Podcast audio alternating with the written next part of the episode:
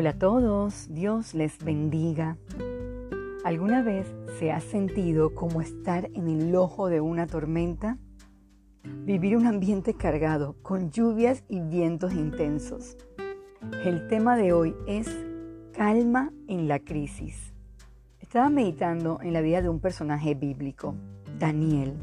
Él estaba en el ojo de la tormenta, pero algo a destacar era su actitud y testimonio se mantuvo intachable, con una fidelidad impresionante y una sabiduría que lo hacía destacarse entre los demás. Claro, esto generó algo de celo y hizo que hombres malvados buscaban acusarle. Leamos varios pasajes en Daniel 6, versículos 5, 11, 13 al 14. Entonces dijeron aquellos hombres, no hallaremos contra este Daniel ocasión alguna para acusarle, sino la hallamos contra él en relación con la ley de su Dios. Entonces se juntaron aquellos hombres y hallaron a Daniel orando y rogando en presencia de su Dios.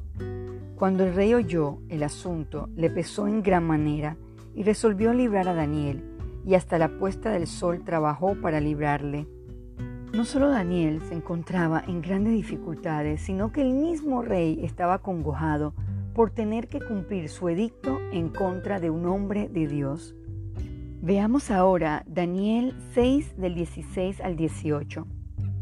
Entonces el rey mandó y trajeron a Daniel y le echaron en el foso de los leones. Y el rey dijo a Daniel, el Dios tuyo, a quien tú continuamente sirves, él te libre. Y fue traída una piedra y puesta sobre la puerta del foso, la cual selló el rey con su anillo y con el anillo de sus príncipes, para que el acuerdo acerca de Daniel no se alterase. Luego el rey se fue a su palacio y se acostó ayunó. Instrumentos de música fueron traídos delante de él, y se le fue el sueño. Se puede imaginar este cuadro, mandar a matar a un hombre inocente. Por otra parte, Daniel viviendo una sentencia de muerte. Era una escena de pánico para cualquier persona. Sigamos leyendo Daniel 6 del 19 al 23. El rey, pues, se levantó muy de mañana y fue apresuradamente al foso de los leones.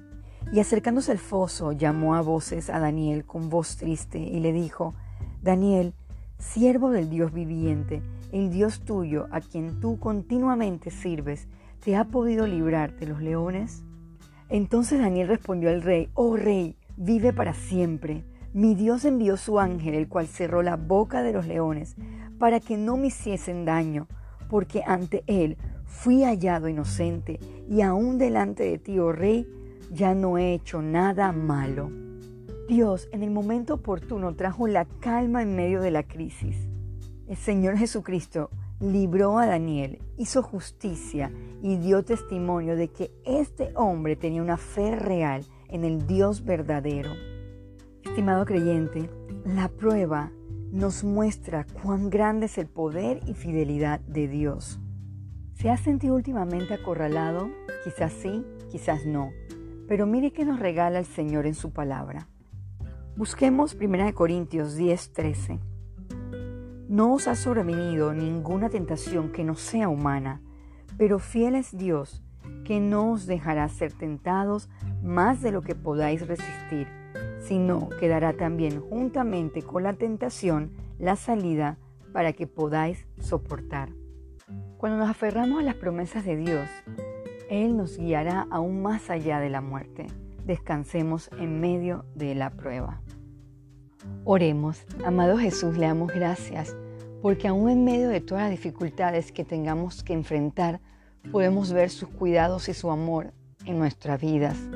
Ayúdenos a ser fuertes y valientes, a descansar en usted y saber que en medio de todo nuestra fe crece. Todo esto se lo pedimos en el nombre de Jesús. Amén.